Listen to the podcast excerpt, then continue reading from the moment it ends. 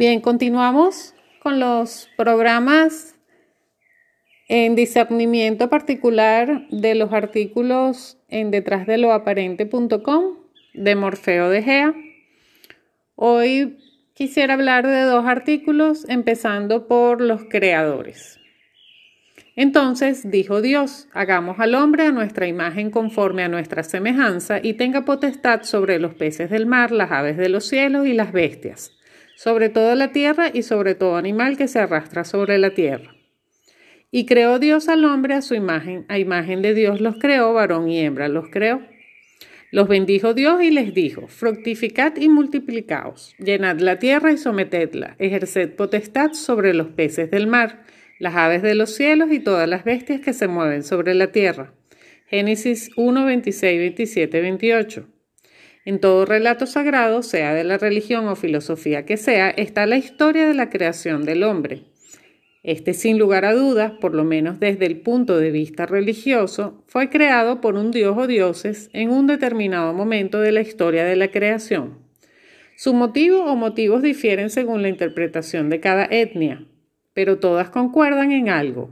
El hombre como especie fue creada por decisión y voluntad divina. Ahora veamos la parte oculta de la creación del hombre, aquella que las primeras humanidades conocían y que nos fue negada en esta humanidad por los amos. El universo consciente, Dios, el uno, el todo, el absoluto o como quieran llamarle, crea mediante su voluntad y la palabra, sonido, todo lo conocido, materia, que en realidad es energía, a través del código fuente de la creación, los fractales u octavas. Estas descienden desde el universo consciente que llamaré desde ahora el primer Do, por medio de la luz. La primera voluntad del Do fue la luz, porque sin ella no habría creación, no se podría propagar la octava.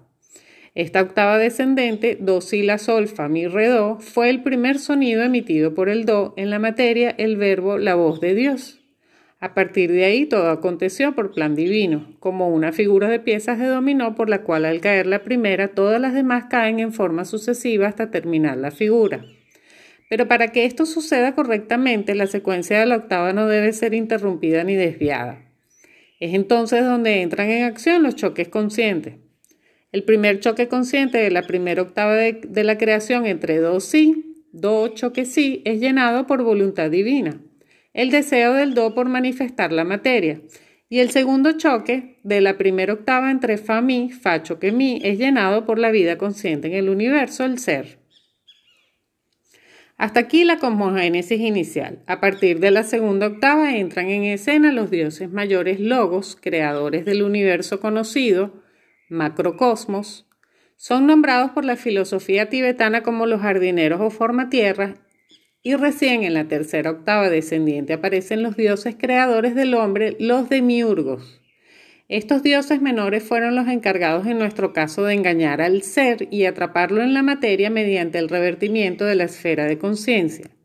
Son los responsables de la creación de las unidades de carbono iniciales por manipulación genética y energética. Estas primeras unidades fueron creadas en serie, no disponían de la capacidad de procreación hasta tiempo después, cuando la demanda de unidades sobrepasó la capacidad de producción y programación, decidiendo entonces su libre albedrío. Estos dioses menores son conocidos a lo largo de la historia con distintos nombres: Elohim, Yahvé, Jehová, Alá, Anunnakis, etc. Son crueles y vengativos y usan el miedo y la ignorancia como energía de dominación.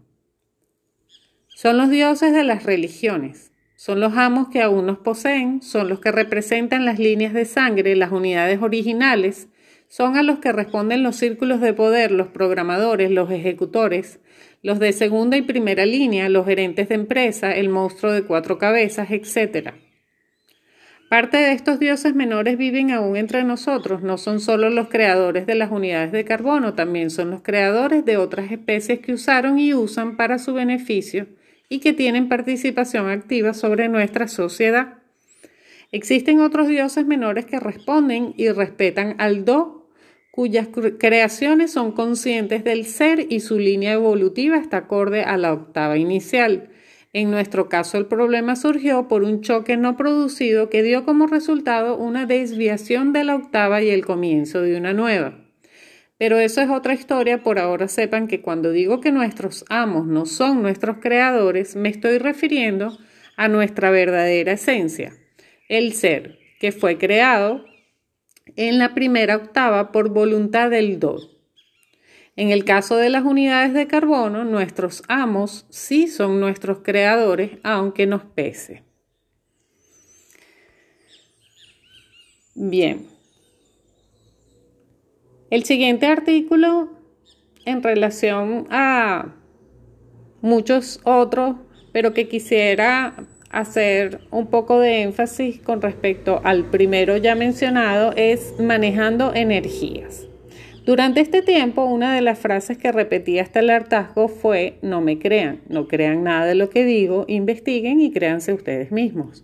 Aquellos que me hayan hecho caso a esta altura habrán comprobado por la experiencia personal mucha de la información transmitida, alguna por confirmación de datos, la parte externa de la cinta de Moebius, y otra por cambio o experiencia interior, la parte interna de la cinta de Moebius. Gracias a esto ahora tendrán la certeza por lo menos de eso que descubrieron y experimentaron en carne propia. Una sola vez rompí la regla y fue en el artículo La nueva Matrix, donde al final dije, siempre digo que no me crean, hoy les digo que me crean, que crean todo lo que les digo y si no es así les recomiendo que se retiren, que no lean más esta página y en un tiempo me olvidarán, olvidarán que alguna vez existió este lugar, que existió Morfeo, que alguna vez buscaron y encontraron. Y olvidarán para siempre que olvidaron. En el artículo siguiente, Matrix 1564 5D, aclaré parcialmente la rotura de la regla y dije, los que me conocen y creo que son muchos sabrán que siempre produzco algún choque o encierro algún enigma a resolver en frases o contradicciones como la expuesta. Si siempre les digo que no me crean, tampoco tienen que creerme cuando les digo que me crean, pero a la vez estar atentos a la paradoja, porque algo estoy diciendo con esta supuesta contradicción dirigida a quien corresponda y se haga cargo de ella. Hoy aclararemos parte de los enigmas no resueltos o no comprendidos de mis escritos para comenzar a aprender a manejar las energías ocultas en ellos. Todo buscador tiene que dar en algún momento de su búsqueda, como en la película de Indiana Jones, un salto de fe. Esto implica jugarse por una causa o creencia interna, aún sin contar con la certeza necesaria para hacerlo. Este salto al vacío es el punto de inflexión que determina el inicio del camino. Todo lo demás, todo lo anterior fue solamente la búsqueda del mismo en la oscuridad del bosque, rodeado de trampas y desvíos. Este salto de fe solo puede darse por una necesidad imperiosa de llegar a la verdad, aun a riesgo de arrastrar tras de sí toda una vida, porque el salto de fe se da a sin la certeza de lo que puede suceder. Para llegar a ese punto, primero se tiene que haber comprobado que el sendero que se estaba recorriendo tenía las señales mínimas que atestiguaran que era el correcto. Para usted, eso lo da la experiencia personal, no se puede transmitir por ninguna otra forma que no sea ese medio. Cuando rompí la regla les estaba pidiendo ese salto de fe, ese salto al vacío que solo puede dar aquel que está preparado y que marcará el inicio de su camino. Sabiendo esto, si releen el artículo en cuestión, notarán cómo fue preparado el terreno emocional a través del centro instintivo para que el centro intelectual tome la decisión de dar el salto de fe. Ese manejo de energías es utilizado también para la manipulación y el engaño. Gurúes, sacerdotes, políticos, charlatanes en general utilizan este modelo de comunicación y manejo de energías para lograr adeptos y seguidores que los lleven a lograr sus propósitos. La diferencia radica que la persona le crea al charlatán por un salto de fe inducido, en vez de comprobar y creerse a él mismo para llegar al punto de inflexión por experiencia propia. Por ese motivo, son llamados creyentes o feligreses, porque la creencia o la fe está depositada en una persona y no en el ser. Como todo es energía, la palabra, o en este caso los escritos, tienen una particularidad sagrada, la creación. En los creadores dije, la primera voluntad del Do fue la luz, porque sin ella no habría creación, no se podría propagar la octava. Esta octava descendente, do, si, la, sol, fa, mi, re, do, fue el primer sonido emitido por el do en la materia, el verbo. La voz de Dios, a partir de ahí todo aconteció por plan divino, como una figura de piezas de dominó, por la cual al caer la primera todas las demás caen en forma sucesiva hasta terminar la figura. Antes que la luz y la voluntad del do estaba el verbo, el sonido, la palabra, pero no como léxico, idioma o vibración, sino como energía primordial. La característica de la energía primordial es que es como una célula madre, puede convertirse en cualquier otra energía necesaria para el cuerpo del Do. El verbo está compuesto por tres partes o elementos fundamentales que son conocidas en la religión católica como la Trinidad, Padre, Hijo y Espíritu Santo. El triángulo en su símbolo y el triángulo es su símbolo y representa en este caso, desde la visión del hombre, el Padre, Do, el Hijo unidad de carbono y el Espíritu Santo el ser. Estos tres vértices del triángulo que representan la Trinidad son intercambiables según el espacio matricial realidad o universo en que se encuentre, o sea que los cargos jerárquicos del Padre, Hijo y Espíritu Santo no son fijos, justamente por ser un modelo jerárquico. Por ejemplo, desde el universo visión del ser, el Padre es el Do, el Hijo el ser y el Espíritu Santo la unidad de carbono y desde la visión del espíritu cristalizado, unificación de yoes, el Padre es el ser, el Hijo la unidad de carbono y el Espíritu Santo el do. Lo importante es lo que cada uno representa y las energías que moviliza en la realidad donde se encuentra. Aquí llegamos al concepto del amor como energía y de amar como producto de dicha energía. Si el verbo es la energía primordial y esta está compuesta por tres partes que son do, ser y unidad de carbono, entonces, por ejemplo, cada vez que yo pienso, hablo, escribo o actúo desde el ser, movilizo las energías correspondientes a una parte de la Trinidad, que en este caso en especial es el del ser, que son el fuego del dragón, la frialdad y templanza del acero y la dureza del diamante. Como todo proceso, de manejo de energías conlleva una alquimia, indefectiblemente se movilizan también en menor o mayor medida las energías del Do y de la unidad de carbono. Entonces el secreto está en saber desde qué visión movilizar las energías para llegar a un fin determinado, desde el Do, el ser o la unidad de carbono. Si el amor lo genero desde el ser, el producto amar será la consideración externa hacia el prójimo. Si el amor es generado desde la unidad de carbono, su producto serán las pasiones. Y si es generado desde el do, su producto será el libre albedrío en el sentido más amplio, que es el que permite la elección de lo mejor de lo mejor y lo peor de lo peor. Desde la visión del humano, que el do permita el sufrimiento y la maldad a su, a su, máxima expresión, no es un acto de amor, pero desde la visión del do eso es completamente diferente. Y aquí entra en escena la esfera de conciencia y su ubicación espacial. Pero eso será en otro capítulo de esta cuarta fase. Como verán, nada es lo que parece y todo tiene un propósito aún lo menos lógico. Para algunos. Para algunos puede ser lo más lógico, para otros no. Por ejemplo, el sufrimiento de alguien que en realidad es un programa, un sujeto virtual, aunque usted lo vea real, Puede ser el despertar de otro que sea un avatar y cuya esfera de conciencia se encuentra realmente en él. La particularidad del avatar es la necesidad de la búsqueda y que es tibio y no lo dominan las pasiones. Aunque todavía no haya manifestado su ser, tiene la sabiduría de su espíritu. La única manera, forma de manejar las energías es siendo un avatar, conociéndolas y estando consciente de ellas. Ningún programa con conciencia artificial y personalidad virtual puede manejar energía, solo puede utilizarlas de forma inconsciente si las ignora o semiconsciente si las conoce. Es decir, no puede crear situaciones externas e internas verdaderas. Pongamos el ejemplo de la manipulación subliminal de la energía primordial que vimos en el artículo anterior.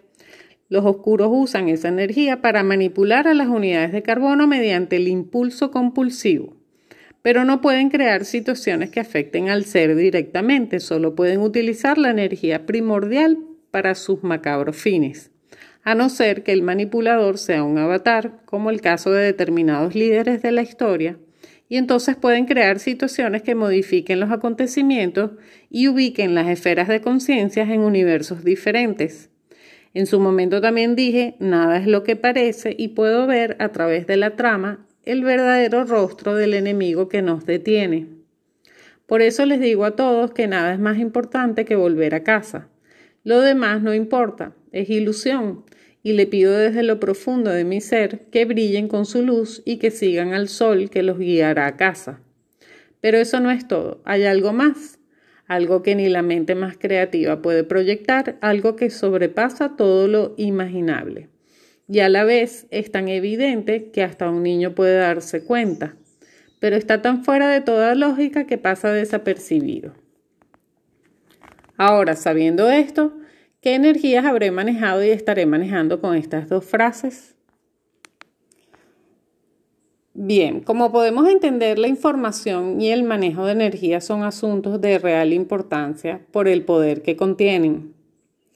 Nuestras debilidades y vulnerabilidad como unidades de carbono, ya sea que esté en un camino o, peor aún, sin estarlo, nos limita al saber, como decía Einstein. Igualmente podemos pecar de soberbios al creer que no las sabemos todas.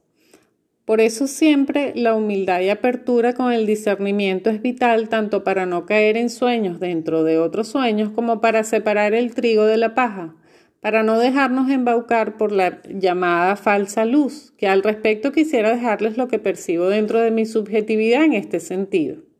Cuando se habla de investigar, Salimos muchas veces corriendo a hacerlo afuera, seguros de que Google proveerá de una verdad que primero que nada debe ser observada, siendo unidad de carbono, como unidad de carbono. Para esto la necesidad juega un papel valioso, pues el egoísta conforme, que no se ve en el prójimo pendiente de su vanidad, banalidad y otras sandeces que nos perjudican a todos en apatía o idiotez importante, enchufados a los placeres sin darle valor a algo de altura, no será capaz de humildemente reconocer miserias en su interior y exterior si acaso es buscador de la verdad. Para empezar, a menos, como ya mencioné, que esté al filo de un problema. Obtenemos una información que nos habla de que somos máquinas inconscientes con un GPS apagado sin percibir las señales del camino. El manejo de las energías es necesario que empiece por lo más pequeño, revirtiendo la esfera de conciencia, viéndose a usted de manera consciente, con la atención puesta en su octava corta del día a día que atrae por sincronía sucesos y universos acordes a su frecuencia energética, etc. Así usted obtiene información verídica comprobada por usted mismo, primero adentro poniendo en práctica una labor que deja de evadir para poder ser transmutada y transformada. Si usted parte de una información que es la que lo hace sentir apaciblemente, entonces usted está buscando una mentira y felicidad utópica que difícilmente encara la responsabilidad que va más allá de cuidar su personalidad virtual de una conciencia artificial. El fénix renace de su propia ceniza. Por todo esto se ha podido comprobar que el hombre no busca el conocimiento ni lo desea.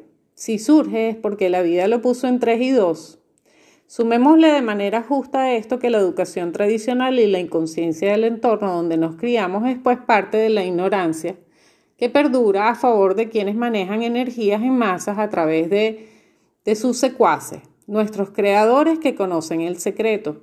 Si usted es un avatar y empieza a ser consciente de las energías, me gusten o no, sin la amalgama que quiere imponer el ego, se descubre la verdad y es la única forma de darle luz una planta o árbol, el reino vegetal, que es de mayor jerarquía, pues se alimenta solo de lo natural, del agua en sus raíces, del sol, surge de una semilla dentro de la oscuridad profunda de la tierra. Para lograr crear realidades nos debemos ocupar del trabajo interior primero, acomodando la confusión mental y energética hasta ahora manejada que hablamos de cosas catalogadas por usted como negativas, pues la verdad abarca mucho más que la ilusión y una unidad de carbono debatida en la dualidad de los opuestos, pero antes debe comprender las máscaras que llevamos puestas. Así lo que hoy catalogamos y etiquetamos como negativo, al ser transmutado, al tomarlo en cuenta y no evadirlo, observándolo, viéndolo atentamente y siendo consciente de ello, será la única forma de llevarlo a la tercera energía. Recuerde cómo está conformado el átomo, tomando en cuenta todos los elementos. No podemos decir que algo se le puede iluminar si no tenemos primeramente claro cuál es la mentira en su interior. Bien, hasta aquí este programa. Nos vemos en el próximo. Gracias por su atención.